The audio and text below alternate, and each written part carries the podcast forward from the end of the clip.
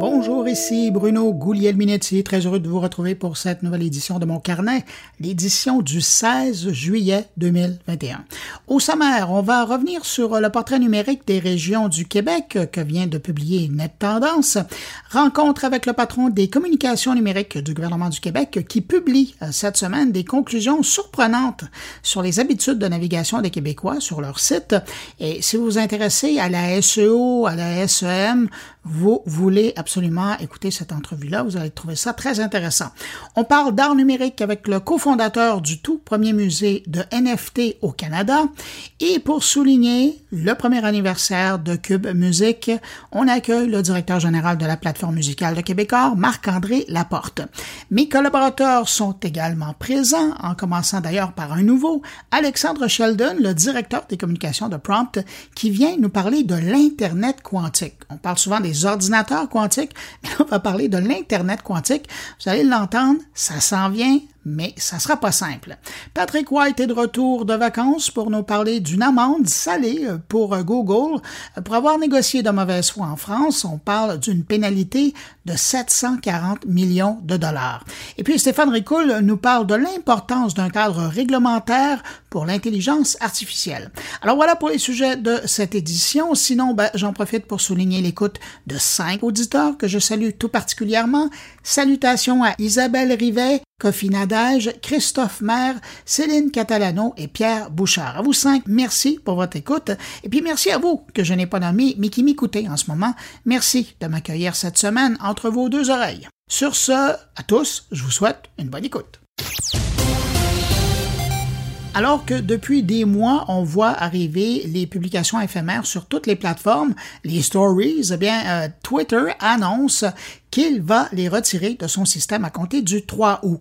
Twitter dit que les fleets, l'équivalent des stories pour Twitter, devaient aider les gens à se sentir à l'aise de joindre à la conversation plus simplement, sans pression, mais finalement, ce sont les super utilisateurs qui ont principalement utilisé cette forme de publication.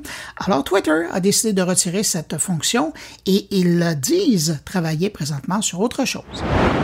Je parlais dans mon infolettre de mardi de cette course des réseaux sociaux à attirer des créateurs de contenu sur leur plateforme. Eh bien, cette semaine, Facebook a dit prévoir investir plus de 1 milliard de dollars américains d'ici à la fin de l'an prochain dans ces programmes qui offrent aux créateurs de nouvelles façons de gagner de l'argent pour le contenu qu'ils créent et qu'ils publient sur Facebook et Instagram. TikTok a également fait la manchette cette semaine et pour de bonnes raisons cette fois. TikTok est la première application mobile hors du giron de la grande famille Facebook à franchir la barre des 3 milliards de téléchargements dans le monde. C'est pas rien quand même truc assez inusité cette semaine, Microsoft qui a dévoilé son nouveau service Windows 365.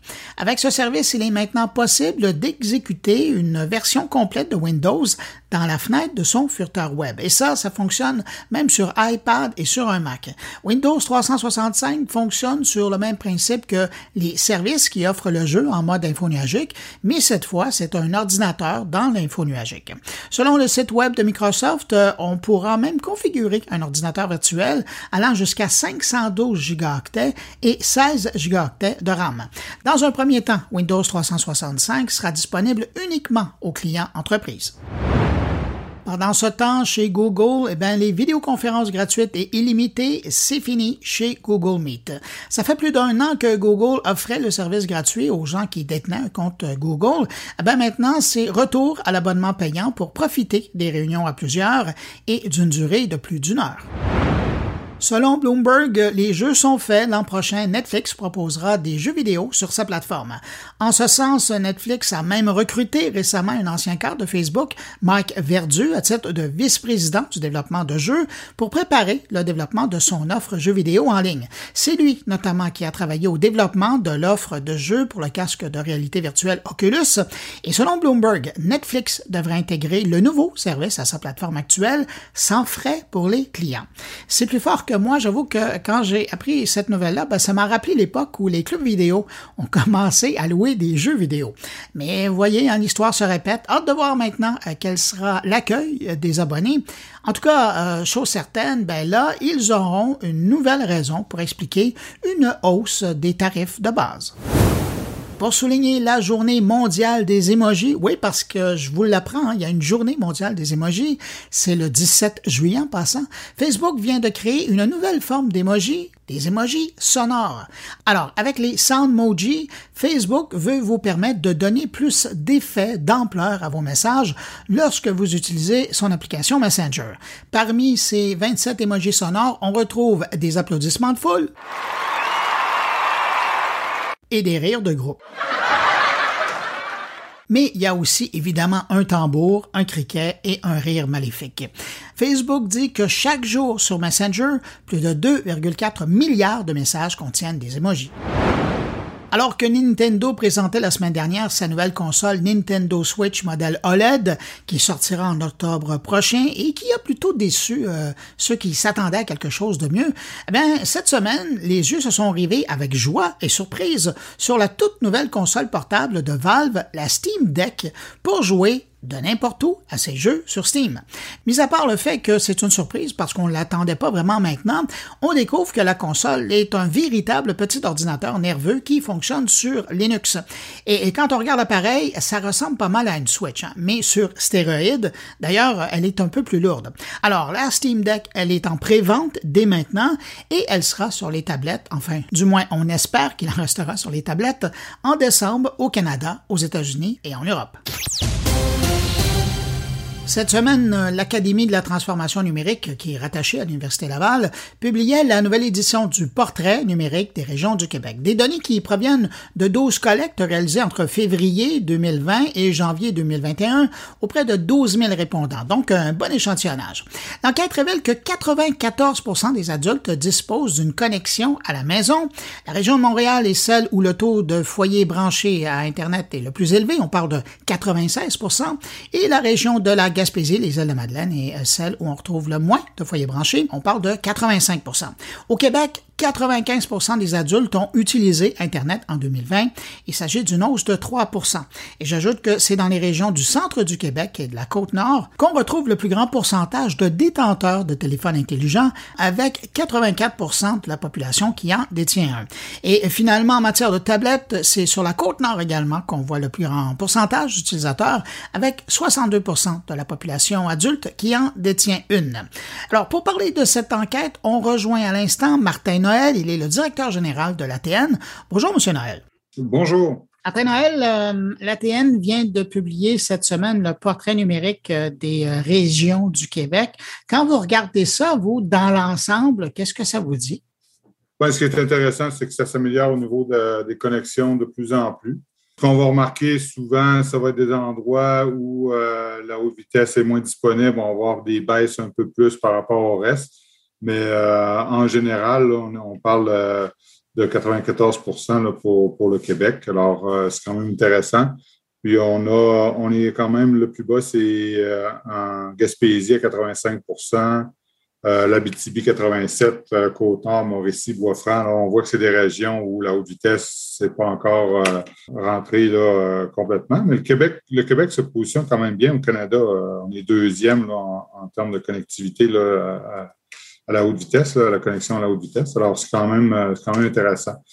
Autre chose qui est intéressant à remarquer, c'est comment il y en a qui vont délaisser euh, la Wi-Fi pour aller vers des connexions cellulaires. Donc, ça, c'est assez intéressant de voir cette tendance-là euh, aller. C'est vraiment des choses qu'on a trouvé intéressantes à voir dans les régions évidemment, on ne peut pas faire abstraction de l'année et demie qu'on vient de passer où euh, tout se passait sur le numérique. Puis un, peu quand on regarde région par région, c'est ce qu'on voit. Hein. Dans certaines régions, il y a vraiment un boom. Là. Il, y a, des gens qui, des, des régions qui sont, sont branchées de façon plus importante.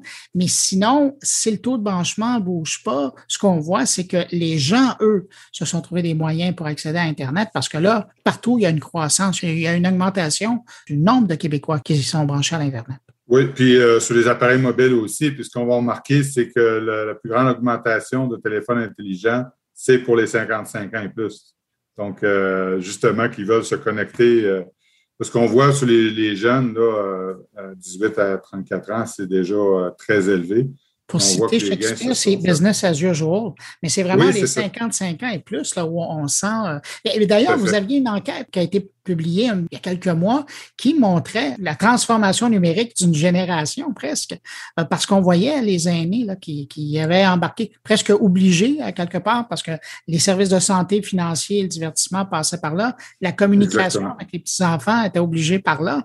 Avez-vous l'impression que, dans le fond, la dernière année a servi à remettre le, Québec à travers ces régions euh, au niveau? Oui, ça a certainement mis une certaine pression pour euh, agir en ce sens, puis euh, c'est ce, ce que ça tente à, démontrer. je pense que le, gouvernement a toujours démontré, le gouvernement du Québec a toujours démontré une, volonté pour brancher ces régions, mais tout s'est accéléré hein, dans la dernière année et demie par rapport à ça. Une accélération, il y a des choses qu'on n'était pas capable de faire avant. Par exemple, le télétravail, nous, on fait de la formation aussi. On se fait demander beaucoup de formation par rapport au télétravail, aux politiques et à tout ça. Donc, on voit qu'il y a plein de choses qu'on disait ça s'en vient, mais ça bougeait tranquillement. Mais là, ça, ça a tout accéléré d'un coup. Et la, connexion à, Internet fait partie de ça, très clairement. Je reviens sur euh, un élément de réponse que vous avez dit euh, en tout début d'entrevue où vous parlez des régions qui sont bien desservies par Internet. Euh, quand je dis bien, c'est au niveau de la qualité de la connexion. Ça, on, voit que dépendamment où on se promène à travers le Québec, c'est pas égal.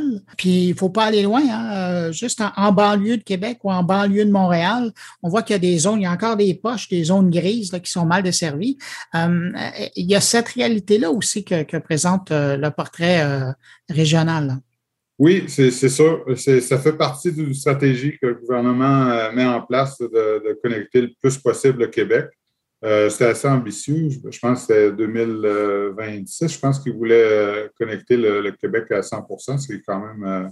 donc, je pense que c'est le Canada qui est 2026. Le Québec, c'est encore plus proche que ça. Alors, ça, demande des efforts assez importants. Euh, Martin Noël, les enquêtes net tendance, euh, c'est là depuis longtemps. Euh, L'ATN est maintenant l'éditeur de l'enquête. On s'en va vers l'année d'édition. Vous, comme organisation, qu'est-ce que vous avez appris d'être l'éditeur de ce net tendance-là? ce qui est vraiment intéressant pour nous, c'est que, un, c'était d'assurer la continuité. Je pense que c'était des données qui étaient très, très utilisées. Et ça permet vraiment de voir le, mouvement qui se fait depuis nombreuses années. Et nous, ça nous permet vraiment de pousser aussi euh, tout ce qui se fait par rapport à ça. Bien, ça nous influence aussi sur le développement des formations qu'on développe à l'ATN. Ça donne des tendances, des besoins de formation. Alors, euh, nous, c'est vraiment intéressant. Puis, ça fait vraiment une, belle continuité entre le, net tendance et le diagnostic et la formation. Souvent, ça va, ça va de pair. En tout cas, on vous remercie d'avoir pris la balle au bon parce que j'ai l'impression que le net tendance particulièrement cette année, aura jamais été aussi important pour dénoter le virage numérique du Québec en entier avec la pandémie. Puis étude après étude, mois après mois, quand vous publiez une nouvelle enquête, on la voit, cette progression-là. Puis c'est fascinant là, pour, pour euh, quelqu'un comme moi qui suit ça depuis euh, une vingtaine d'années. Cette année, il y a, il y a, il y a un foisonnement. On était obligé, on s'entend, mais il y a vraiment une évolution importante. Ah, tout à fait. Puis on l'a remarqué avec la popularité des lettres talents. Donc, euh, ça, ça, a amené euh, beaucoup de. Je pense que beaucoup de monde qui ont, suivi avec intérêt les, les notes tendances qui ont sorti. Donc, ça a vraiment été intéressant. Ben, Martin Noël, directeur général de l'ATN euh, relié à l'Université Laval, merci beaucoup d'avoir pris le temps de répondre à mes questions. Puis ben, encore, merci d'être l'éditeur du Net Tendance, un objet important. Merci à toi, Bruno.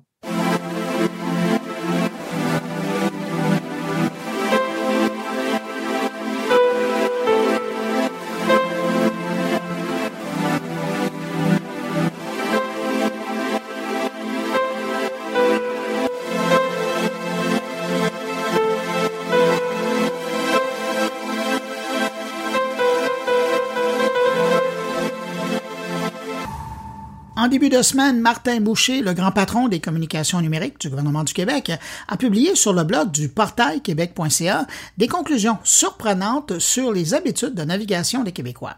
Des observations faites à partir de 24 millions de visites sur euh, la section COVID du site. Son billet confirme quelques règles connues, mais fait également, littéralement, voler en éclats des comportements qu'on prenait pour acquis. Si vous vous intéressez à la SEO, à la SEM, ces stratégies stratégie pour bien positionner un site web dans les résultats de recherche, je vous recommande vraiment de lire le texte intitulé québec.ca baromètre des usages des internautes québécois sur le portail québec.ca. Mais avant, je vous invite à rester à l'écoute parce que j'ai l'auteur du billet avec moi. Bonjour Martin Boucher. Bonjour. Martin, d'où est venue l'idée de partager ces données-là publiquement?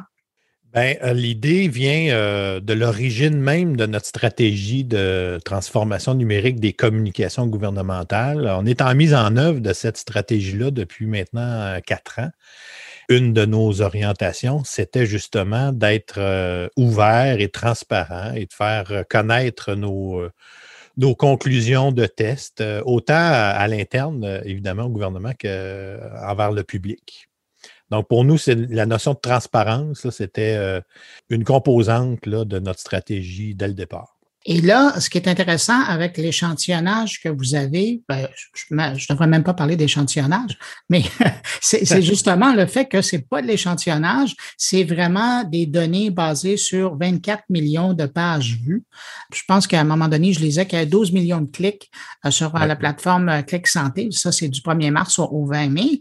Donc, c'est très précieux comme information parce que ça vous donne euh, vraiment un portrait de la société par rapport à l'usage du numérique pour venir s'informer au gouvernement.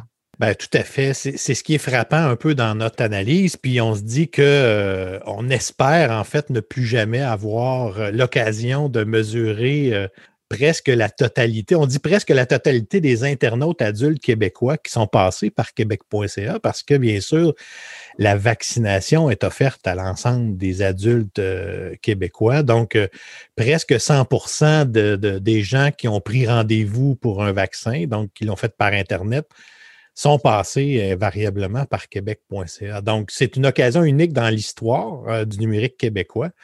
Puis la particularité aussi, c'est que au lieu de se dire, ben, allez tous en même temps vous inscrire pour un rendez-vous, ben, allez-y par cohorte d'âge. Donc, on a pu mesurer au moment où les, la vaccination était offerte à différents groupes d'âge, on a pu associer quelques euh, petits éléments de comportement, des usages, par exemple, des, des appareils par groupe d'âge. Et effectivement, euh, il ne s'agit pas d'un échantillonnage, mais euh, carrément de la population, euh, la population au complet. Donc, c'est il y a d'autres il y a d'autres études. Moi, je, on consulte tous les gens du numérique, les, études net tendance, hein, qui sont très populaires, qui sont très fondamentales.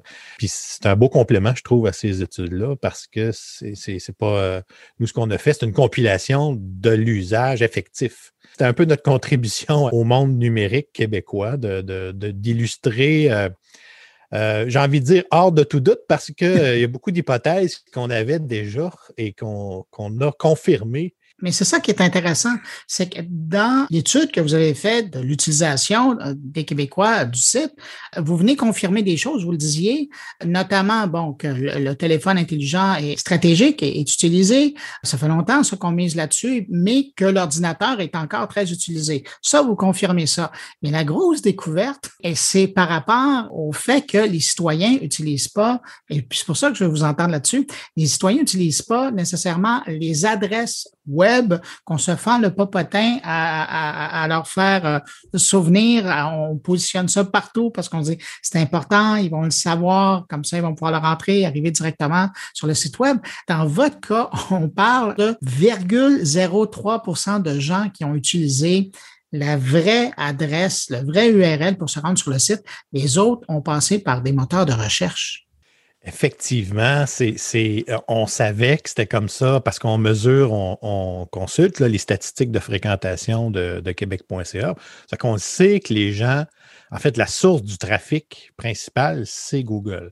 On dit souvent le réel portail ou la vraie de vraie porte d'entrée pour les citoyens vers les services numériques euh, du gouvernement, c'est même pas Québec.ca, c'est carrément Google. Pourquoi? Parce que dès qu'un citoyen a en tête un besoin, et puis là, un besoin, ça peut être euh, obtenir un renseignement, comme ça peut être prendre un rendez-vous pour un vaccin. Donc, un service, ben, peu importe son besoin, presque inconsciemment, euh, et là, on voit dans quelle mesure les citoyens euh, se réfèrent à Google. Puis, ils n'ont même pas l'impression de se référer à Google parce que maintenant, l'accès à Google se fait sans même aller sur Google, évidemment, parce qu'on a la possibilité de faire des recherches directement avec, euh, notre navigateur.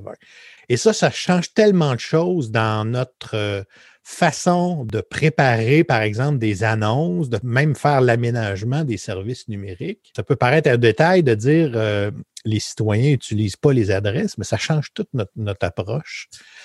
Parce que euh, maintenant, ce qui compte pour rendre visible un service, c'est des contenus qui parlent de ce service-là. On en revient à la SEO. le SEO, euh, euh, franchement, c'est pour nous l'endroit par excellence pour, pour investir quand on veut rendre un, contenu visible. Et là, on l'a vu, là, durant la pandémie, il n'y a pas d'adresses qui ont été vraiment plus populaires que ça dans l'histoire. Puis malgré ça, l'utilisation effective est très modeste. Donc, ce qu'on dit en, fait, là, c'est quand on propose un nouveau service numérique, euh, on dit que ce n'est pas une très bonne pratique, comme euh, tu mentionnais tantôt, de réfléchir à une adresse avec un jeu de mots avec, qui est très intéressante, puis ensuite de dire aux citoyens, ben, allez sur cette adresse-là pour avoir besoin de X service. Donc, ça, c'est une ancienne pratique. Maintenant, on doit miser sur le SEO. Le SEO, ben, en fait, c'est de produire des contenus qui sont en lien avec les mots utilisés par les citoyens. Puis souvent, ce qu'on ce dit, c'est qu'au moment d'une annonce d'un nouveau service, ben, ça ne correspond pas nécessairement au, moment où le, citoyen va avoir besoin de ce service-là. non, dans... puis dans votre cas, c'est encore plus euh, subtil parce qu'il faut que ça corresponde aux mots que le ministre de la Santé et le premier ministre vont utiliser dans leur point de presse parce qu'ils vont être répétés par les journalistes et c'est les, les, les mots le descriptif que les gens vont aller chercher par la suite.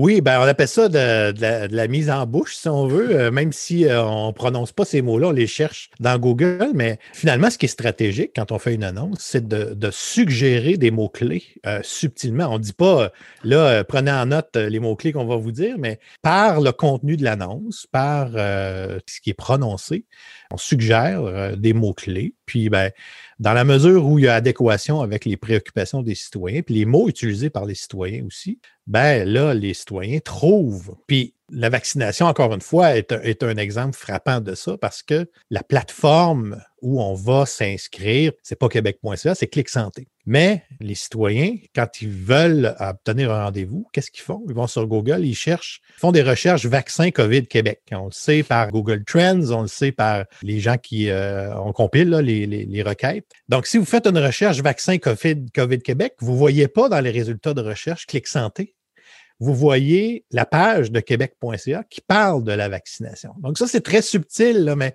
quand je disais tantôt que ça change nos pratiques, il ne suffit pas aujourd'hui de créer une entité numérique pour dire voici tel service, mais ce qui compte, c'est davantage le contenu qui va parler de ce service-là, puis qui va mener à la plateforme transactionnelle. Parce que la, plateforme transactionnelle est un peu moins bien référencée que du contenu qui se trouverait, par exemple, dans, dans québec.ca. Mais euh, Martin Boucher, ce que ça soulève quand on voit que 99% des gens qui veulent aller sur un site passent par Google, particulièrement pour un État, c'est de voir la dépendance qu'on a. C'est vraiment un cas de dépendance. Le jour où euh, il y a un annonceur qui investit énormément pour prendre le contrôle de ces mots-clés-là et que Google se met à prioriser euh, encore plus fortement ce qu'ils font, euh, ça veut dire que les Québécois n'auraient pas accès à la bonne information et au lien direct. Qu'est-ce que vous en pensez? Bon, ça, c'est une question vraiment intéressante parce que ce qu'on voit dans nos données, dans nos recherches, c'est que euh, bien qu'on puisse, et là c'est un peu subtil, mais on peut acheter des mots-clés puis apparaître dans, le haut des, résultats de recherche, mais ce sont euh, des liens commandités hein, qui, apparaissent là. Puis les vrais de vrais liens organiques qu'on appelle là, sont plus bas. Ce que nos recherches démontrent, c'est que les usagers font la différence entre des liens commandités, des annonces, et des vrais de vrais liens organiques. Donc, c'est sûr que euh, il y a une illusion là-dedans. C'est-à-dire qu'on peut se dire, on va attirer l'attention, on va faire du SEM, donc acheter des mots-clés. C'est vrai que c'est visible, c'est vrai que c'est dans le haut de la page, mais il ne faut pas oublier que les usagers, quand ils, sont, quand ils consultent un résultat de recherche dans Google, sont à la recherche du premier vrai résultat, qui est en bas des annonces. Les usagers là, sont devenus très bons pour détecter qu'est-ce qui est le vrai ou où commence, où débute la vraie liste de suggestions euh, de Google. Puis ça, ben, pour l'instant, c'est gratuit. Euh, si tu parles d'une dépendance, c'est vrai. Euh, mais avant l'avènement du numérique, on utilisait d'autres moyens, de la publicité payante dans les journaux, et la télé, c'est encore le cas. La particularité du SEO, c'est que c'est gratuit. en fait, le, le seul coût, c'est d'investir à l'interne dans la rédaction des contenus, dans la recherche utilisateur pour utiliser des contenus qui sont en lien encore là avec, pas en lien avec euh, nos débats internes, notre jargon, et ça, c'est un autre grand virage, mais euh, en lien avec euh, les, les, L'utilisateur. Ah oui, oui. On, va au cœur du UX. en terminant, Maintenant que vous avez observé, vous avez analysé tout ça, concrètement, qu'est-ce qui se passe avec ça? Est-ce qu'il y a beaucoup de pratiques qui vont changer au gouvernement? Bien, je pense que oui, puis une des raisons aussi que, pour lesquelles on, a euh, partagé ça, c'est que ce qui est bon pour, pour le gouvernement du Québec, puisqu'on a observé pour le gouvernement du Québec, bien, ça s'applique à n'importe quelle organisation, que ce soit une compagnie d'assurance ou peu importe. Euh, maintenant, concrètement, les retombées de ça, ben, on met ça dans notre valise et puis on, poursuit notre, notre œuvre. Et euh, quand on fait des découvertes comme ça, ça alimente nos contenus de formation parce qu'on fait beaucoup de formations pour nos collègues. On a 18 formations en numérique. Il y a environ 1000 personnes au gouvernement qui ont participé à nos formations. On a une formation en, design UX. Donc, euh, quand on fait des, recherches comme ça, ben, la roue tourne. Hein. Euh, ça fait des, on, découvre des trucs et ça devient des contenus pédagogiques et des, ça devient des orientations pour la suite des choses. Donc, quand on, on aborde un cas d'intégration, on est en train d'intégrer l'ensemble des sites web dans québec.ca, ben, dans nos pratiques, dans nos orientations, ben, euh, on s'inspire bien sûr de ce qu'on a obtenu comme résultat dans nos, dans nos expériences. Puis on dit souvent, ben, nos, nos orientations, ce n'est pas des dogmes, hein, ce n'est pas des choses qu'on invente dans notre coin. Nos orientations viennent de nos observations, des citoyens. Donc, euh, c'est pour ça qu'on fait de la recherche depuis le début, hein, parce que dès la première page publiée, mais Québec.ca eu maintenant, vient d'avoir trois ans au mois de juin. Et dès le départ, euh, quand on va sur la page d'accueil, on voit euh, une série de thèmes qui est comme l'arborescence des contenus. Puis ce, ce résultat-là, c'est pas nous qui avons fait ça dans notre coin c'est carrément un exercice de consultation des citoyens. C'est les citoyens qui nous ont dit comment organiser notre contenu, puis comment appeler ça les différentes sections. Donc, ça nous aide beaucoup à l'interne dans nos relations parce que euh, on, sans, avoir des données probantes, bien, on serait obligé de négocier, convenir ensemble. Euh, donc, nous, ce qu'on aime dire, c'est qu'au lieu de s'obstiner ensemble, c'est qu'ensemble, allons voir ce que les citoyens ont comme réflexe. Donc, ce n'est pas nous qui parlons, faut être à la recherche de ce que les citoyens ont comme, comme réflexe. Ben, Martin Boucher, merci d'avoir euh, partagé ces données-là avec euh, l'ensemble des Québécois parce qu'il y a bien des professionnels qui, euh, une fois ces données-là en tête, vont peut-être réfléchir à leur pratique. Martin Boucher, directeur général des communications numériques gouvernementales, merci d'avoir pris le temps de répondre à mes questions. Merci, ça fait un plaisir pour moi. À une prochaine, au revoir. Au revoir.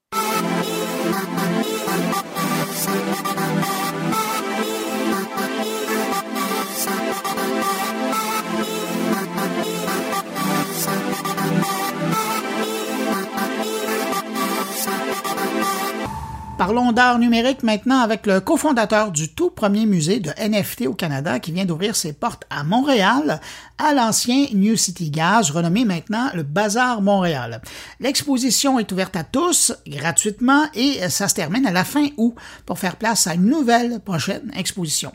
Pour nous en parler, on rejoint Yannick Folla, il est un des deux cofondateurs du musée. Bonjour, Monsieur Folla. Bonjour Bruno, merci de me recevoir. Ben, c'est le moindre des choses. Écoutez, euh, vous vous lancez avec euh, votre partenaire euh, Bianca Lessard dans toute une aventure. Puis là, vous me corrigez si je me trompe, vous allez lancer un musée permanent dédié au NFT et au blockchain. C'est environ ça. Donc, c'est un musée dédié à l'art crypto. L'art crypto, essentiellement, c'est de l'art digital qui est authentifié en utilisant des jetons qui sont créés sur le blockchain. Donc, euh, un petit peu à l'image de, jetons créés, par exemple, sur euh, Ethereum ou avec la technologie blockchain qui est derrière des cryptocurrencies comme Bitcoin.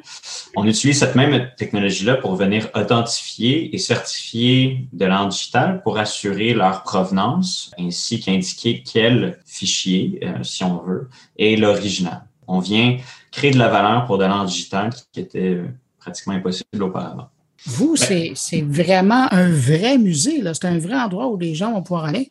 Absolument. On a lancé, euh, en fait, on lance officiellement cette semaine. Euh, on est en, pré-lancement depuis euh, deux semaines. On a 3000 pieds carrés avec 13 écrans qui exposent 12 œuvres des, de, 12 artistes.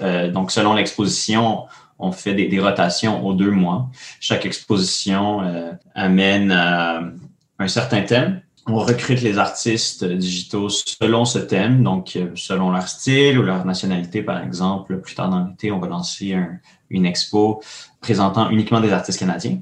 Puis, ils sont amenés à créer une œuvre qui est euh, présentée sur nos grands écrans dans, notre salle. Donc, effectivement, c'est euh, une salle physique, mais plutôt que d'avoir des, sculptures ou des, tableaux, on a maintenant des écrans qui, qui exposent cet art. Est-ce qu'il version virtuelle de vos expositions?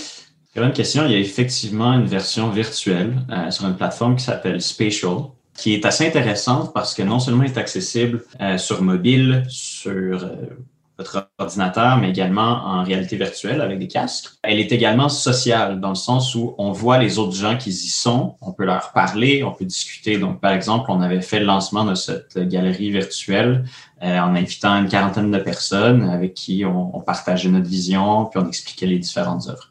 Donc, c'est un, peu l'objectif, je dirais, de, de Society ou Xerox Society, c'est d'amener les gens à comprendre les multiples façons selon lesquelles on peut apprécier l'art digital, que ce soit physiquement devant des écrans, que ce soit en euh, réalité augmentée, que ce soit en réalité virtuelle. On essaie d'amener un peu les gens à, démystifier les technologies derrière tout ça, puis apprécier le fait que l'art digital est un peu à cheval entre le monde physique et, et le monde virtuel.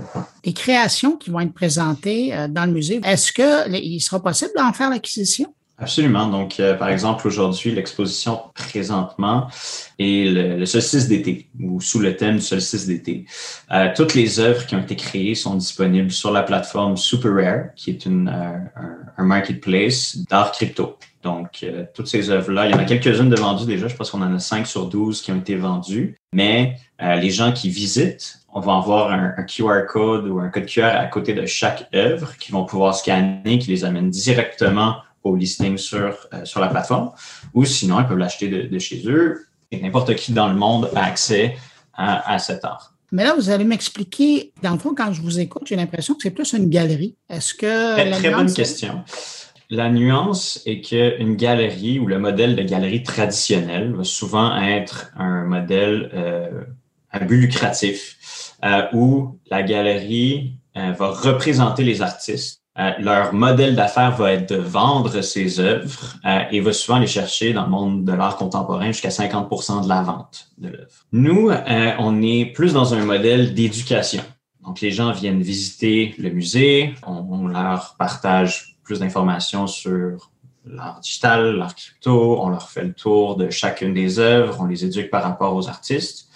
Mais pour nous, notre pain et notre beurre n'est pas de pousser la vente on les amène à tomber en amour avec ce médium-là. S'ils sont intéressés de l'acheter, tant mieux, mais c'est pas obligé d'être par nos efforts également que cette œuvre est vendue, comme des acheteurs partout dans le monde y ont accès. C'est pour ça que j'aime mettre une, espèce de mettre plus du côté des musées dans le spectrum, parce que notre but est de promouvoir cet art versus promouvoir la vente des œuvres créées par nos artistes. D'où vient cette idée-là? Vous parce que vous parlez de la mission, mais au, départ, là, vous et votre partenaire, Comment vous est venue l'idée de créer un lieu comme ça, un lieu physique comme ça? Ouais. Personnellement, je suis euh, investi puis impliqué dans les crypto-monnaies depuis euh, début 2016. Je travaille temps plein dans l'industrie depuis 2017. Toujours à ce jour, euh, je travaille pour une grosse start-up dans le domaine. donc, je dirais qu'on, personnellement, très bonne compréhension et très bonne croyance ou espoir dans, dans, dans ce médium. Euh, Ma partenaire, quant à elle, elle a fait sa maîtrise en droit de propriété intellectuelle et son mémoire était sur l'utilisation du blockchain pour l'authentification des œuvres d'art physique. Connaissant ça, une, une firme l'a engagé plus tôt cette année pour interviewer des artistes digitaux canadiens qui étaient intéressés à euh, mettre leurs œuvres sur le blockchain. En écoutant ces entrevues-là, je suis devenu passionné par l'art digital, par le médium, par l'utilisation de ces technologies-là pour la promotion de, l'art. Et euh, j'ai décidé de commencer à collectionner. Euh, au, départ, euh, je m'étais dit que j'allais acheter une œuvre pour juste en apprendre plus sur le domaine. je suis un peu tombé dedans, tombé dans la mythe. Puis depuis février, on a monté une des plus grosses collections au monde de crypto art. Et dans le processus, en parlant aux artistes, en parlant aux collectionneurs, on a décidé qu'on voulait en faire plus que de seulement collectionner. Donc pour nous, si notre passion est pour croître, euh, ça passe aussi par amener les 10 000 prochains collectionneurs dans le marché, ça passe par amener les 10 000 prochains artistes dans le marché, ça passe par une reconnaissance non seulement d'une audience moyenne, mais des corporations, du gouvernement. Donc, on s'est dit, qu'est-ce qu'on peut faire de plus maintenant qu'on a établi que ça nous passionnait? C'était de l'amener à plus de gens. Et maintenant que l'endroit existe, il est là, les gens peuvent aller visiter. C'est quoi la prochaine étape?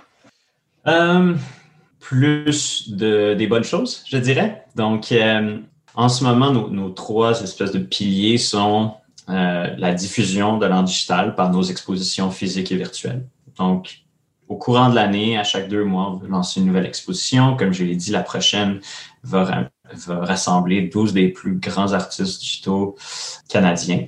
Par après, on a également une plateforme d'éducation assez importante. Euh, on a mis, euh, on a rassemblé environ 40 pages de contenu qui couvrent tout, tout, tout ce que, un artiste intéressé ou un collectionneur intéressé devrait savoir euh, lorsqu'il veut faire son entrée dans le marché d'une façon très haut niveau comme qu'est-ce qu'un NFT, la technologie qui permet d'authentifier ses, œuvres digitales, jusqu'à euh, comment un artiste devrait penser à la cadence à laquelle créer ses œuvres pour ne pas euh, créer trop de, d'offres sur son marché, comment un collectionneur peut aller chercher les fichiers digitaux pour les exposer dans des, dans des galeries virtuelles. Donc, on essaie vraiment de couvrir de, de très haut niveau jusqu'à de façon très euh, granulage dans euh, tout ce que les gens ont besoin de savoir pour rentrer dans ce domaine-là de façon confiante. Euh, le côté académie, on le, le pousser au prochain niveau avec conférences, workshops, au musée en personne, mais de façon virtuelle également, pour essayer d'aider les gens à répondre à plus de questions, que ce soit très spécifique à l'art ou très spécifique à comment j'ouvre mon premier portefeuille de crypto-monnaie pour ensuite aller acquérir ce genre d'art. Puis le troisième pilier que nous lançons à l'automne est notre programme de subvention pour les artistes canadiens. Tous les profits euh, qui sont générés par nos expositions vont euh, dans ce programme-là, où on va faire des cohortes de trois mois, où on va inviter 12 artistes canadiens euh, qui n'ont pas nécessairement créé d'œuvres crypto art dans le passé, mais qui sont intéressés à le faire. On va leur donner des programmes euh, hebdomadaires, du mentorat de grands artistes et collectionneurs dans le domaine, payer leur, leur équipement, par exemple, s'ils ont besoin d'acheter la vraie version, la meilleure version des logiciels dont ils ont besoin pour créer leur art, euh, des meilleurs ordinateurs, payer leurs frais pour, pour lister aussi leurs œuvres sur les, plateformes en ligne de vente, les inviter aux grandes plateformes en ligne, ainsi que de faire toujours un vernissage d'un week-end à la fin des cours. Donc, je dirais que les prochaines étapes, c'est de se concentrer à grandir notre écosystème. On a déjà notre, notre plan, on, on sait où on s'en va. Maintenant, c'est de le, mettre en place. Maintenant qu'on a réussi, je dirais, le, le plus difficile euh, que d'établir cet espace physique qui est, euh, qui est assez extraordinaire. Yannick, les gens qui euh, sont intéressés et qui veulent en savoir un peu plus sur le musée physique, mais aussi toute cette information que, que vous offrez pour permettre aux gens de mieux connaître le domaine, on peut la trouver où? Notre site web est en construction hein, présentement, mais il se trouvera au 0x, donc 0x, society.com. également sur les réseaux sociaux, même chose, 0x underscore, je n'ai pas le terme en français, society. Ils peuvent nous trouver. Ils auront accès à tous nos liens, euh, par exemple l'académie, puis euh, toutes les heures d'ouverture du lieu physique. Donc, ça, c'est un bon départ. Puis après ça, de, venir nous rendre visite au musée qui, qui se situe dans Griffintown. on se fera un plaisir de, les éduquer puis de leur faire le tour d'exposition. Ben, Yannick Folla, qui est cofondateur euh, de ce nouveau euh, musée et euh, qu'on pourrait aussi qualifier de galerie à quelque part. Mm-hmm. Merci d'avoir pris le temps de répondre à mes questions. Merci, ça fait plaisir.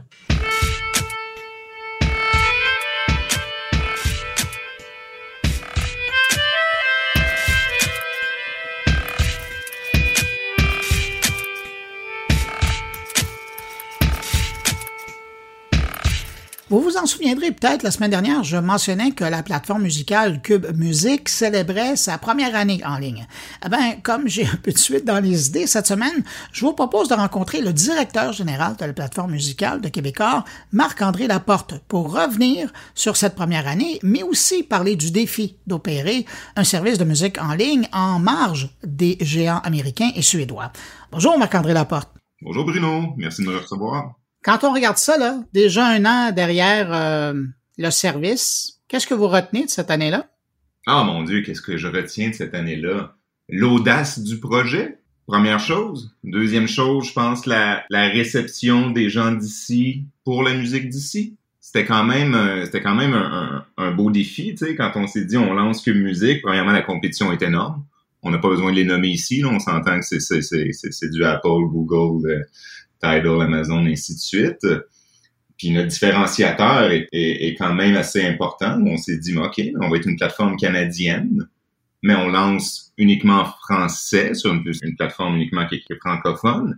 Puis on met de l'avant, mais la musique québécoise, malgré le fait qu'on a les 70, 73 millions de chansons comme la compétition. Donc, le fait qu'on ait fait ça, mais c'est-à-dire, OK, mais comment maintenant les gens vont réagir? Parce que on entend, on le sait, la radio, mis à part les quotas, la radio FM, mais c'est souvent le top 40, c'est l'international, puis ainsi de suite. Donc on disait comment est-ce qu'on va être capable de, de, mixer ça de façon cohérente, comment est-ce qu'on va être capable de faire découvrir la musique québécoise ou redécouvrir de la musique québécoise qu'on avait oublié, qu'on n'avait pas écouté depuis des années? Donc c'est une longue réponse à ta première question, mais je pense que la, la, la réception des gens, des abonnés en lien avec ce qu'on propose comme contenu ou comment on le package. Ça qu'un peu, les plateformes de, de, de, musique en continu, ça fait deux choses. Tu sais, ça distribue de la musique. Tout le monde a 70 millions de chansons. Mais après ça, on devient aussi un peu des producteurs de contenu en créant des listes de lecture, en faisant un travail éditorial. Mais ça, c'est propre à que musique, puis la compétition, chacun sa manière de le faire. Mais vous avez lancé ce service-là en pleine pandémie. Là. Avez-vous l'impression que ça vous a aidé ou que ça vous a nuit? C'est une bonne question, Bruno. Il n'y a, pas de précédent. c'est difficile de, comparer. Il n'y a pas de précédent sur le marché. Il n'y a pas de précédent sur ce, type de produit-là francophone avec le positionnement. Moi, je pense que ça a marché. Un endroit peut-être où ça a été un défi, c'est qu'on a, on a devancé le lancement. On a lancé un bêta externe. Donc, il a fallu qu'on reporte certaines fonctionnalités quand on a lancé. Donc ça, tu sais, il y a un avantage là-dedans, puis un inconvénient. Tu sais, Google sont très forts là-dessus. Google sort des bêtas euh, externes, puis vont les garder pendant un bout de temps, puis ainsi de suite.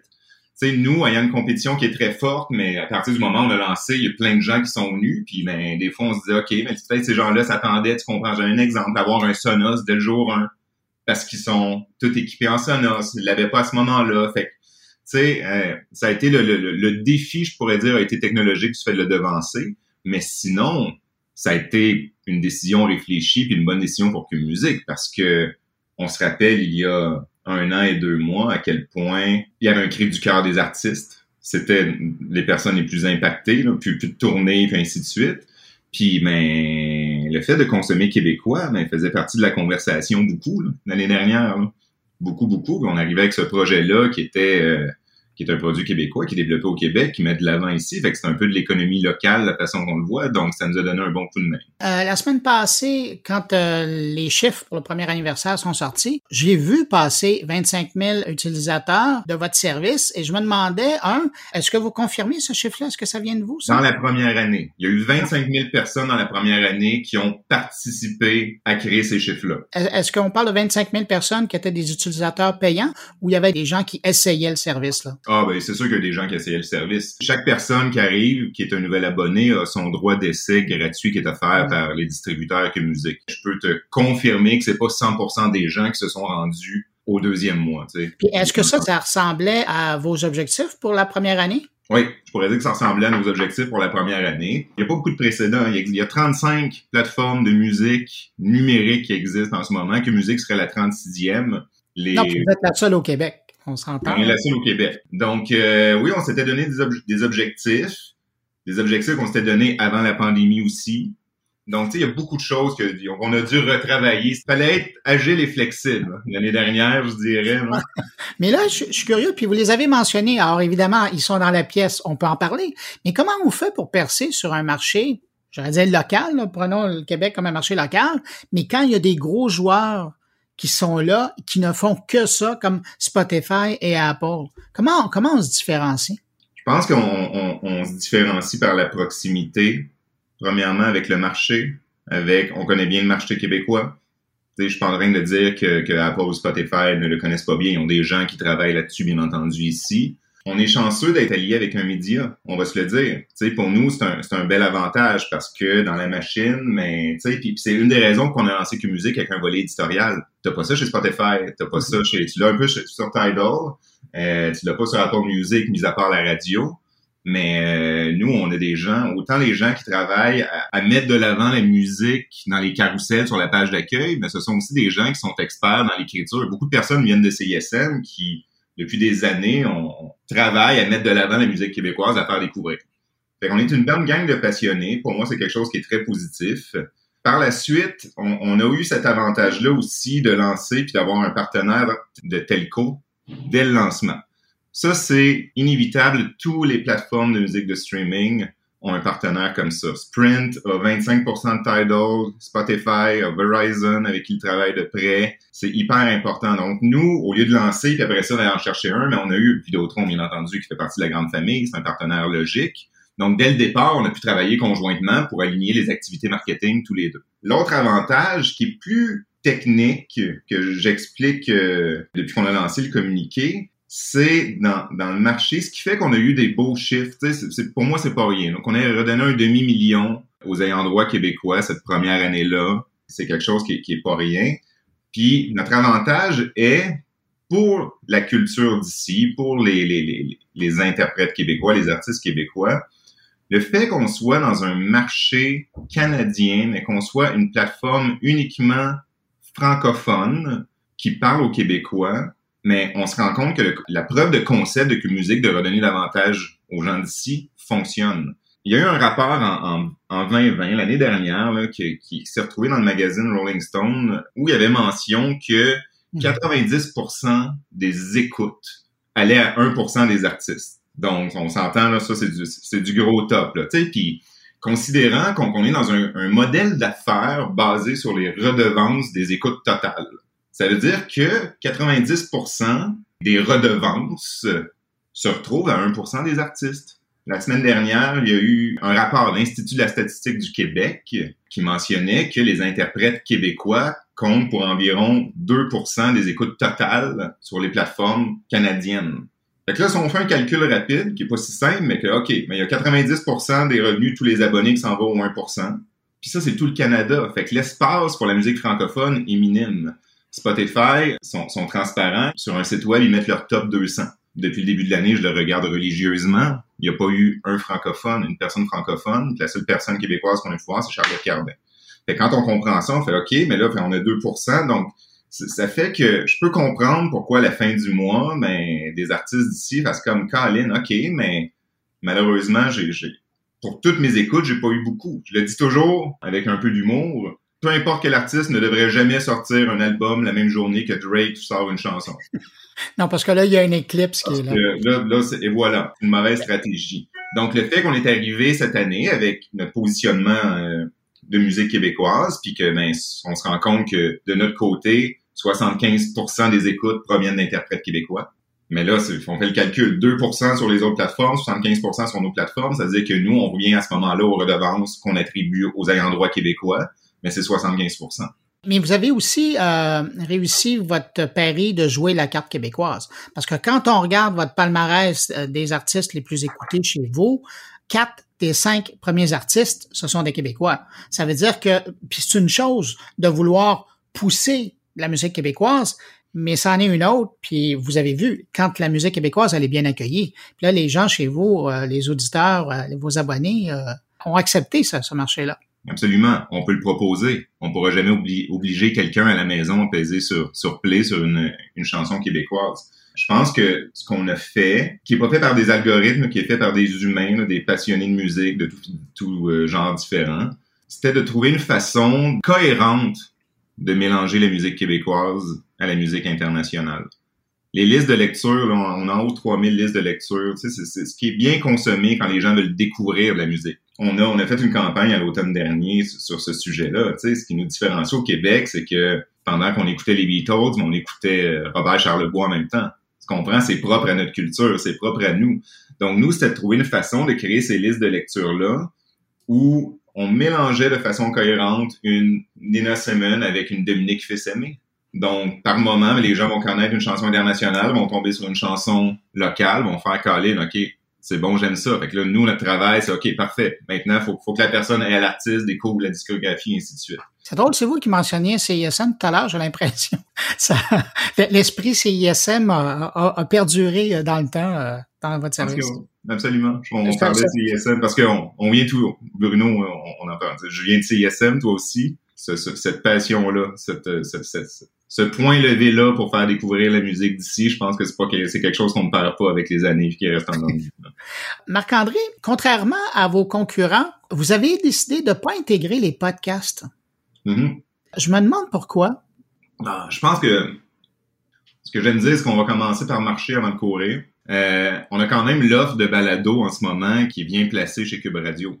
Mais là, on parle d'une autre application à ouvrir, d'autres clics ou d'autres coups de pouce, là. Exact. Dépendamment de par où on rentre. Donc, est-ce que stratégiquement, il y a une, ou c'est administratif, ou c'est en développement? Tu sais, on, on, a décidé de lancer sans, euh, sans, euh, sans forfait gratuit qui est euh, subventionné par la publicité, principalement. Pour nous, c'est important. La musique, c'est pas un produit d'appel. La musique a de la valeur. Donc, c'est pas quelque chose qui vaut rien, mais qui permet de d'amener vers un endroit pour, pour vendre autre chose. Fait qu'on s'est dit qu'on lançait sans publicité, qu'on lançait avec un forfait mensuel. On l'a travaillé au niveau de la musique, mais le reste, tu regardes chez Spotify en ce moment, tu regardes euh, principalement chez Spotify, je veux les, revenus passent au travers de la publicité qui est à l'intérieur des épisodes. Je sais qu'ils travaillent éventuellement sur des euh, forfaits uniquement d'abonnement pour les balados ça va arriver éventuellement. On, a, on a d'autres plans en ce moment là, chez, chez Québécois pour venir euh, travailler les balados. Je pense que pour l'instant, on, se concentre vraiment sur notre mission au niveau de la musique, qui est de faire découvrir la musique d'ici. Ça, ça demeure deux écosystèmes différents. Absolument. Mais on, est au courant, les balados, ça, ça, tu le sais autant que nous. Hein? Ah, il y a une petite question qui me, qui me vient en tête euh, parce que euh, comme la plateforme est vraiment, je dirais pas dédiée à la, chanson euh, québécoise, là, mais c'est ce que vous mettez de l'avant. Mais comme vous faites affaire avec une entreprise européenne pour assurer le, le contenu de votre catalogue, est-ce que vous avez eu à leur donner ou à leur demander d'ajouter beaucoup de musique à leur catalogue pour que votre offre québécoise soit plus complète? Non, c'est une question, c'est une question distributeur. Euh, Cobos, l'entreprise européenne, euh, nous a donné un, bon coup de main justement avec les ententes dans les distributeurs et nous aide au niveau de l'ingestion euh, des chansons dans, dans, la plateforme. C'est un aide qui est hyper importante parce que c'est costaud, costaud. C'est les deux trucs dont je vous parle en ce moment, c'est costaud. Euh, puis eux avaient déjà euh, ça sous la main. Euh, non, mais c'est vraiment une question de, de, de, c'est une question de, de, de, contact de distributeur. Tu sais, euh, je donne un exemple, Amplitude Distribution, qui est un nouveau, un nouveau joueur au Québec, un distributeur numérique sans but lucratif. Donc, euh, quand c'est arrivé, ils nous ont contactés. Donc, c'est sûr que nous, notre travail, c'était de dire, OK, mais on vous met en contact, question que rapidement, vous soyez dans la plateforme à ce moment-là. Mais on était super bien euh, servi par Cobos au niveau de, la représentation et de, nos ententes avec les distributeurs. En terminant, c'est quoi la prochaine étape? Il y a beaucoup de prochaines étapes. Il y en a beaucoup. Pour, pour Moi, j'en prendrais juste une ou deux, là. OK. On continue d'améliorer le produit, beaucoup. L'année dernière, Daniel Eck, le, fondateur de Spotify, a dit en entrevue, à leur quatorzième année, il dit, nous sommes encore un produit en croissance, nous ne sommes pas un produit à maturité. Quand j'ai entendu ça, j'ai fait OK, on est parti pour on est parti pour un bout de temps. On continue de développer le produit, bien entendu. Pour une première année, euh, on a accompli beaucoup, mais le développement, l'amélioration de cette plateforme-là, ça va être ça va continuer, bien entendu. Là. on en a pour. Je pense, je pense que ça va jamais arrêter. Faisais un parallèle avec euh, Spotify. Dans sa 13e ah année, là, ça va ressembler à quoi? J'aimerais savoir où la technologie va être rendue dans 13 ans. Je me demande si on va encore avoir besoin d'un téléphone et d'écouteurs pour pouvoir écouter euh, la musique en continu. Je me demande combien de. Je pense que je pense que les plateformes de musique en continu devraient taper le 100 millions de chansons dans 13 ans. Pas mal certain. Euh, bonne question. Je pense qu'on je pense qu'on s'en va aussi beaucoup vers la, la haute résolution. On, le voit encore une fois, ça commence à être euh, moins niche que, que, que ce l'était, mais ça, ça va être plus rapide que dans 13 ans. C'est une très bonne question. La réponse que je vais te donner est la suivante. Euh, J'aimerais qu'au Québec, on ait les, les, plus grandes parts de marché dans 13 ans. Avant ça, mais pour moi, je pense que c'est une bonne chose. Puis si, si on y arrive, il va y avoir un impact réel sur euh, la culture d'ici, tout simplement. Marc-André Laporte, directeur principal de la plateforme Cube Musique chez Québécois. Merci d'avoir pris le temps de répondre à mes questions. Merci beaucoup. Bon, bon anniversaire. Merci beaucoup.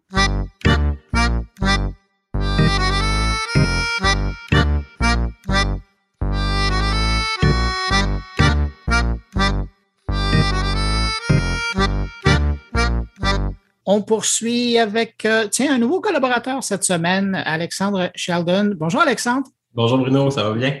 Oui, Alexandre, que je présente très officiellement. Je le disais tout à l'heure euh, au sommaire de, l'émission, mais Alexandre Sheldon, qui est directeur communication chez Prompt. Alexandre, vous avez rencontré le professeur Moran Dotti, qui est un chercheur renommé de calibre international, mais qui travaille à Montréal dans le domaine de l'informatique quantique. Exactement. Et lui, sa, spécialisation, en fait, au professeur Morandotti, c'est les communications quantiques, donc les, échanges photoniques. On l'a rencontré justement parce qu'il y a une grande poussée au niveau du, euh, du gouvernement du Québec de mettre de l'avant l'expertise quantique québécoise. On l'a vu récemment, il y a eu une annonce, là, euh, plus de 26 projets qui ont été euh, financés, dont deux à travers Prompt, deux projets de du professeur Moran Dotti. Donc, on, sent vraiment une volonté forte là, de positionner le Québec comme un, champion des technologies quantiques. Et donc, c'est un peu dans ce contexte-là qu'on a rencontré le professeur Moran Dotti. C'est intéressant parce qu'on parle beaucoup de l'informatique quantique, mais euh, là, dans votre cas, puis dans le cas du professeur en particulier, ce qui l'intéresse, c'est vraiment la venue de l'Internet quantique. Exact. Personnellement, quand je lis des nouvelles sur le, tout ce qui est informatique quantique, ce qu'on entend souvent parler, c'est l'ordinateur en tant que tel, les, puces quantiques, où on va entendre parler de la suprématie quantique, donc le, cette espèce de moment qui est plus si théorique, qui est rendu un moment réel où on peut créer des ordinateurs quantiques qui sont capables d'accomplir des tâches que seuls des ordinateurs quantiques pourraient accomplir, donc que des ordinateurs conventionnels, même les plus puissants qu'on possède, ne seraient pas capables d'accomplir. Il y a juste deux ordinateurs en ce moment qui ont franchi ce cap-là là, de la suprématie quantique, un ordinateur de Google en 2019 qui a fait un calcul en 200 secondes, qui en théorie prendrait un super ordinateur 10 000 années à faire. Et là, ça, c'est des chiffres que je crois comprendre qui, dans le milieu là, de la recherche, ce sont des chiffres très contentieux. Ça se peut que ce soit débattable. Il y a une autre équipe, cette fois en Chine, une équipe de chercheurs en Chine euh, universitaire, qui ont euh, fait un autre calcul autour du boson de Higgs. Donc, un calcul encore là de 200 secondes. Et là, eux ont dit que ça prendrait 2,5 milliards d'années à un, à un super ordinateur pour faire ce calcul-là. Donc, on voit là qu'il y a des ordinateurs quantiques qui deviennent opérants. Donc, on entend beaucoup parler de ça, mais très, très peu de comment ces ordinateurs-là, qui vont continuer à se développer, à devenir de plus en plus sophistiqués et à un jour se démocratiser, comment est-ce que ces ordinateurs-là vont communiquer entre eux. On prend ça pour acquis, mais là, pour l'instant, deux ordinateurs quantiques ne pourraient pas se parler entre eux à travers ce qu'on va appeler un Internet quantique. Donc, justement, c'est là-dessus que le professeur Moran Dotti investit beaucoup, beaucoup d'efforts pour essayer de l'amener au monde, cet Internet quantique-là. Puis la première question que je lui ai posée, ben, c'est tout simplement comment on va construire ça, un Internet quantique, ça va ressembler à quoi? we need to be able to use the infrastructure that we have now because uh, it will be very difficult to reinvent uh, an infrastructure that will replace completely what we have done in the world and will not be sustainable. I expect that uh, part of the internet that, that, that will be uh, associated to the quantum uh, processing uh, side will still be based with uh, the traditional optical fiber. Professeur Morandotti nous explique que ça serait irréaliste de créer un Internet quantique à partir de zéro. Donc, on, évidemment, l'Internet qu'on connaît aujourd'hui, c'est un, c'est presque organique. Là. Ça, ça l'a poussé à travers le temps. Ça s'est répandu sur toute la planète. Donc, c'est pas du tout réaliste de penser qu'on va faire table rase là-dessus pour refaire un nouvel Internet mondial. Et donc, euh, de manière euh, très sobre, euh, ce que le professeur Moranotti propose, c'est bon, ben, il va falloir trouver un moyen d'utiliser les infrastructures en place, les infrastructures de fibre optique, les centres d'interconnexion de fibre optique, tous ces modules-là qui composent l'Internet, là, au niveau vraiment de la, tuyauterie de l'Internet, il va falloir trouver un moyen de faire passer des, informations quantiques à travers ça. Oui, mais techniquement, ça ne sera pas simple parce qu'il y a un défi. Exact. C'est, pas quelque chose qui semble pas du tout simple à faire. On a des, des infrastructures qui sont pas faites pour faire transiter des informations quantiques. Et donc, il y a deux défis qui sont soulevés par les recherches du professeur Morandotti. Le premier défi, qui est celui euh, dont moi j'ai le plus souvent entendu parler, qui est le défi de la cybersécurité quantique. On sait qu'il y a ce moment-là théorique où un ordinateur quantique serait capable, en théorie, de briser facilement tous les protocoles de chiffrement, d'encryption qui sont actuellement en train de protéger nos communications, nos transactions bancaires, des courriels cryptés, des échanges cryptés, tout protocole de chiffrement qu'on connaît aujourd'hui qui sont super efficaces. Avec l'avènement théorique et la démocratisation théorique des ordinateurs quantiques, tout ça est rendu caduque. Donc, si on crée un Internet quantique, il faut s'assurer qu'il y ait une défense qui est à la hauteur de l'attaque et donc, euh, il faut créer des processus de chiffrement quantique pour pouvoir résister aux attaquants quantiques. on peut le mettre comme ça. Et donc, c'est un, des premiers défis euh, par rapport auquel euh, il y a beaucoup de chercheurs comme le professeur Moranotti qui s'intéressent. Le deuxième défi, qui est celui qui est un peu plus concret, disons, ben, c'est la question des, des, pertes de photons à travers les infrastructures de télécommunications actuelles. Donc, on a une perte normale de photons qui s'effectue à travers les signaux Internet, donc dans la fibre optique, dans les centres d'interconnexion de fibre optique, et, etc. Et ça, malheureusement, c'est quelque chose qui n'est pas du tout euh, possible ou qui ne nous permettrait pas du tout de faire des communications quantiques. Et donc là, je vais laisser le professeur Moranotti nous expliquer pourquoi. One of the problems that uh, we have when we try to uh, process quantum information are the losses. When you lose photons, you lose what is called quantum coherence. So, in the end of the day, you will not be able to process this information anymore. Uh, the idea here is to try to really build up devices which uh, suffer the less uh, loss possible. Là, donc, c'est ça. On, on, parle de perte de photons dans la fibre optique, dans les centres d'interconnexion. Et là, ça affecterait, euh, selon ce que nous dit le professeur Moranodi, ça affecterait la cohérence quantique. Ce qu'on comprend, c'est que pour qu'un signal quantique se transmette d'un lieu A à un lieu B, ben, il doit avoir une certaine cohérence et s'il y a une perte de photons euh, dans, dans les infrastructures, c'est pas possible.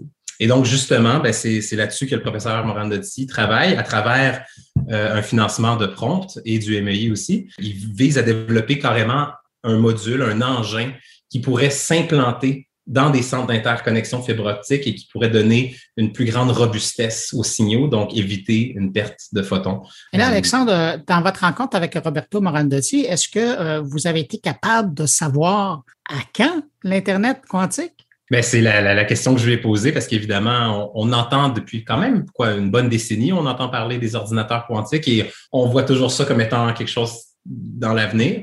Et donc, je vais demander de le chiffrer pour nous. à quand la présence réel dans nos vies d'ordinateurs quantiques au niveau des banques, au niveau des gouvernements, au niveau institutionnel. Ah, j'ai pas espoir que ça vienne au niveau des ordinateurs personnels de sitôt, mais au niveau du moins institutionnel. Et, lui m'a dit, bon, ben, dans 15-20 ans, on peut être assez sûr qu'il y aura ce que lui a appelé un Internet hybride. Donc, un Internet qui va justement conserver les infrastructures dites conventionnelles qui vont intégrer aussi euh, des composantes quantiques comme celle sur laquelle lui travaille en ce moment et qui vont aussi intégrer des composantes d'intelligence artificielle. Donc, il, va y avoir beaucoup plus du logiciel, du software qui va intégrer beaucoup d'IA dans les infrastructures euh, de l'Internet du futur. Donc, on, parle de, c'est ça, 15 à 20 ans, on peut s'attendre à cet Internet-là hybride, classique, quantique, IA. Alexandre, Sheldon, merci beaucoup pour cette première participation à mon carnet et je vous dis à bientôt. Merci, Bruno.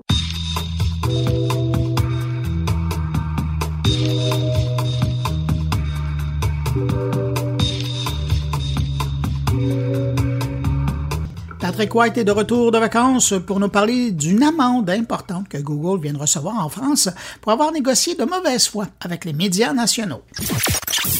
Alors, je vous parle cette semaine d'une très mauvaise nouvelle pour Google qui a été condamné de payer une amende record cette semaine en France pour ne pas avoir négocié de bonne foi des redevances euh, avec les médias français. Donc, on parle quand même d'une amende de 740 millions de dollars euh, canadiens imposée par le Bureau de la concurrence en France mardi.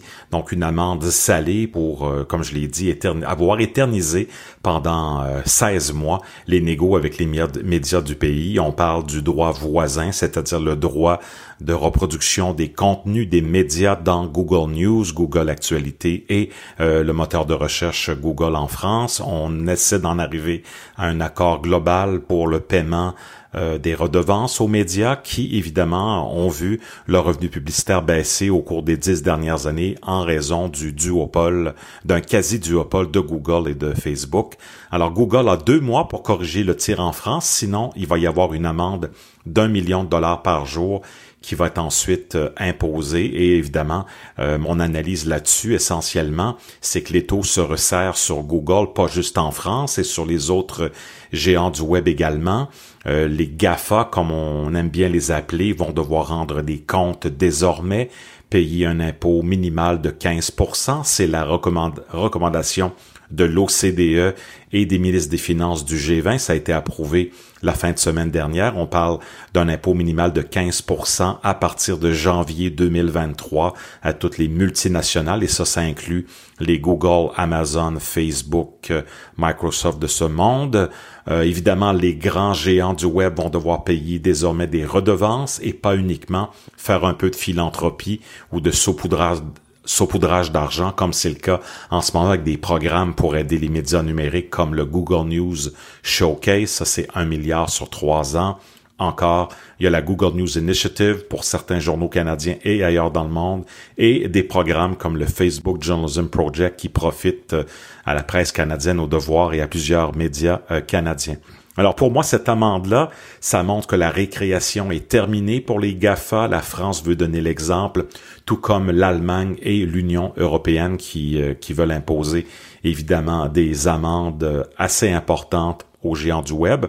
Alors la question évidemment pour le Québec, pour le Canada, c'est quoi l'impact d'une amende comme ça imposée à Google? C'est quoi la signification pour le Canada? Ben, ça va mettre une pression additionnelle sur le gouvernement Trudeau à quelques semaines d'un déclenchement attendu des élections fédérales, euh, soit le 16 ou le 23 août, euh, pour une élection à la fin septembre. Et ça, tout ça fait mal paraître le gouvernement canadien qui n'a pas assez euh, agi assez vite dans le dossier des GAFA, et c'est un euphémisme. Premier point, ben, la loi C10 adoptée par la Chambre des communes, on n'a aucune garantie que le Sénat va être appelé cet été pour adopter C10. C10, c'est la réforme de la loi sur la radiodiffusion, la réforme du rôle du CRTC. Ça n'a pas été dépoussiéré, cette loi-là, depuis 1991, soit cinq ans avant l'arrivée de l'Internet au Canada. Le projet de loi sur la radiodiffusion, donc C10, donne des nouveaux pouvoirs au CRTC, dont des pouvoirs d'imposer des amendes aux géants du web.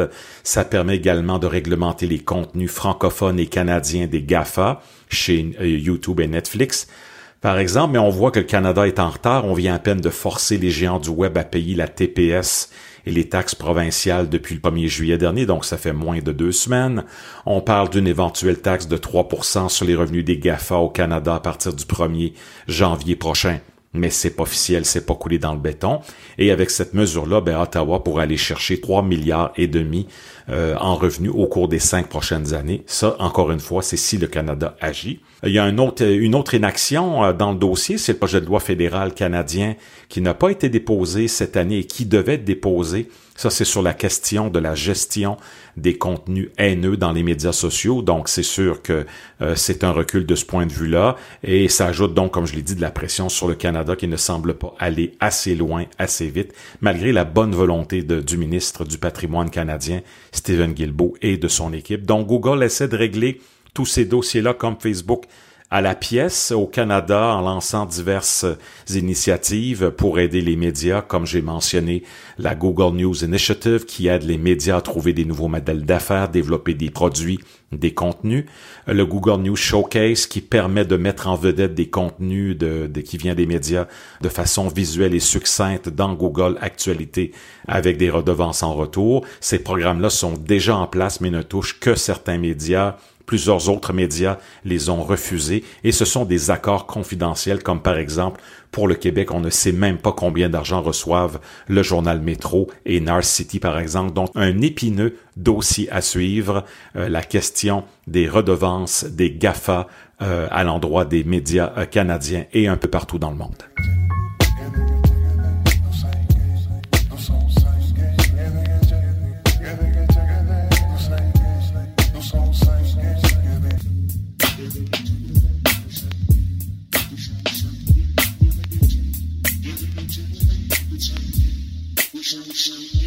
On termine cette semaine avec le billet de Stéphane Ricoul qui nous parle de l'importance d'un cadre réglementaire pour l'intelligence artificielle.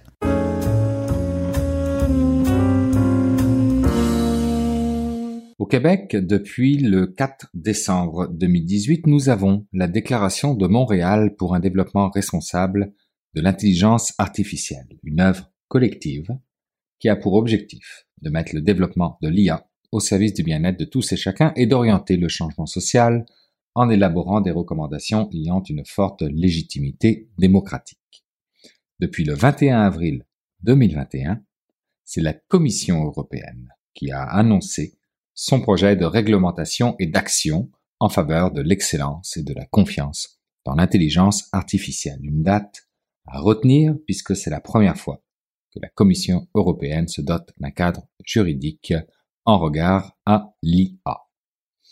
L'approche prise dans ce cadre repose sur une logique de classification des niveaux de risque liés à l'IA et donc à une utilisation plus ou moins limitée. Alors allons-y par ordre croissant des risques et de tolérance qui y est associé. Tout d'abord les risques minimes, pour lesquels aucune intervention réglementaire n'est envisagée. Ils sont liés, par exemple, à une utilisation de l'IA dans les jeux vidéo ou encore les filtres anti-spam. En gros, partout où les droits et la sécurité des citoyens n'est pas en jeu. Vient ensuite les risques limités, où la notion de transparence intervient. On peut penser aux chatbots, pour lesquels la Commission souhaite que l'utilisateur sache que c'est avec une machine qu'il est en train de converser. Puis on arrive au niveau de risque dit élevé, ceux pour lesquels l'intelligence artificielle est utilisée dans des infrastructures critiques comme l'éducation, le maintien de l'ordre, la sécurité des produits, les services publics ou privés, le contrôle aux frontières, la justice ou les processus démocratiques. Dans ce genre de cas, l'intelligence artificielle doit se conformer au niveau de l'évaluation et de l'atténuation des risques, le niveau de la qualité des données, la traçabilité des résultats, sa finalité, la sécurité et le contrôle possible. Enfin, au niveau ultime du risque, c'est celui dit inacceptable. L'IA devient une menace évidente pour la sécurité, les moyens de subsistance et les droits de la personne. En gros, si tu cherches à manipuler mon libre arbitre ou si tu veux me classifier socialement, tu auras affaire à la Commission européenne. Si à travers ce règlement, la Commission cherche à créer des conditions propices au développement de l'IA, à favoriser l'excellence en matière d'IA et à faire en sorte qu'elle soit au service des citoyens pour constituer au final une force positive pour la société, ce cadre ne semble tout de même pas, dans son état actuel, pouvoir engendrer une adhésion complète et commune à tous. En effet, le Comité européen de la protection des données demande d'aller encore un peu plus loin en interdisant complètement l'utilisation de l'intelligence artificielle pour la reconnaissance automatisée des caractéristiques humaines dans des espaces accessibles au public.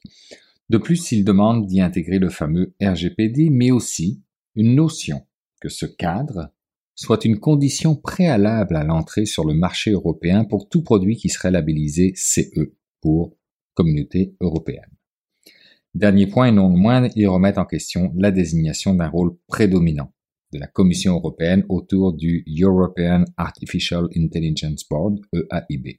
Pour eux, ça irait à l'encontre de la nécessité d'un organe européen de l'IA indépendant de toute influence politique. Ils souhaitent donc que l'EAIB se dote de plus d'autonomie afin qu'il puisse agir de sa propre initiative. Histoire de compléter le tout et donc peut-être d'allonger les délais de mise en application, la Commission nationale de l'informatique et des libertés, le CNIL, a révélé en parallèle des points fondamentaux selon eux dans la mise en place d'un règlement européen sur l'IA, soit 1. Celui d'élargir le champ des systèmes d'IA interdits et clarifier leur définition. 2. D'expliciter la gouvernance du futur comité européen de l'IA pour garantir non seulement son indépendance, mais également renforcer ses pouvoirs. Et 3. De mettre l'accent sur l'innovation et la conception de systèmes d'intelligence artificielle qui soient conformes aux valeurs et principes européens. Dernier point, et je finirai là-dessus, Margaret Vestager, vice-présidente exécutive pour une Europe adaptée à l'ère du numérique, s'est exprimée quant à cette initiative européenne et a dit En matière d'intelligence artificielle, la confiance n'est pas un luxe, mais une nécessité absolue. En adoptant ces règles qui feront date, l'Union européenne prend l'initiative d'élaborer de nouvelles normes mondiales qui garantiront que l'IA soit digne de confiance. En établissant les normes, nous pouvons ouvrir la voie à une technologie éthique dans le monde entier tout en préservant la compétitivité de l'Union européenne. À l'épreuve du temps et propice à l'innovation, nos règles s'appliqueront lorsque c'est strictement nécessaire, quand la sécurité et les droits fondamentaux des citoyens de l'Union sont en jeu. Tout ceci va évidemment dans le bon sens et me semble nécessaire. Cependant, le manque d'homogénéité au niveau mondial, et vous devinez à qui je fais allusion ici, sinon écrivez-moi, risque fort de créer un débalancement qui aura des répercussions économiques favorisant quelques-uns au détriment de quelques autres, en faisant en sorte que les guerres économiques 2.0 prendront de plus en plus d'ampleur.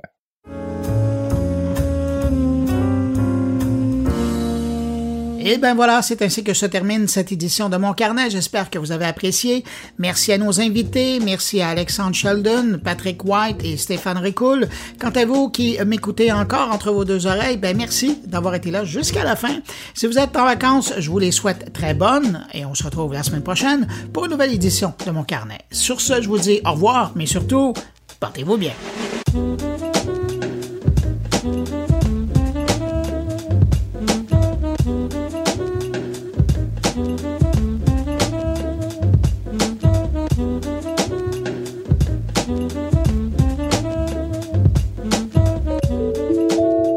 Une production goulielminetti.com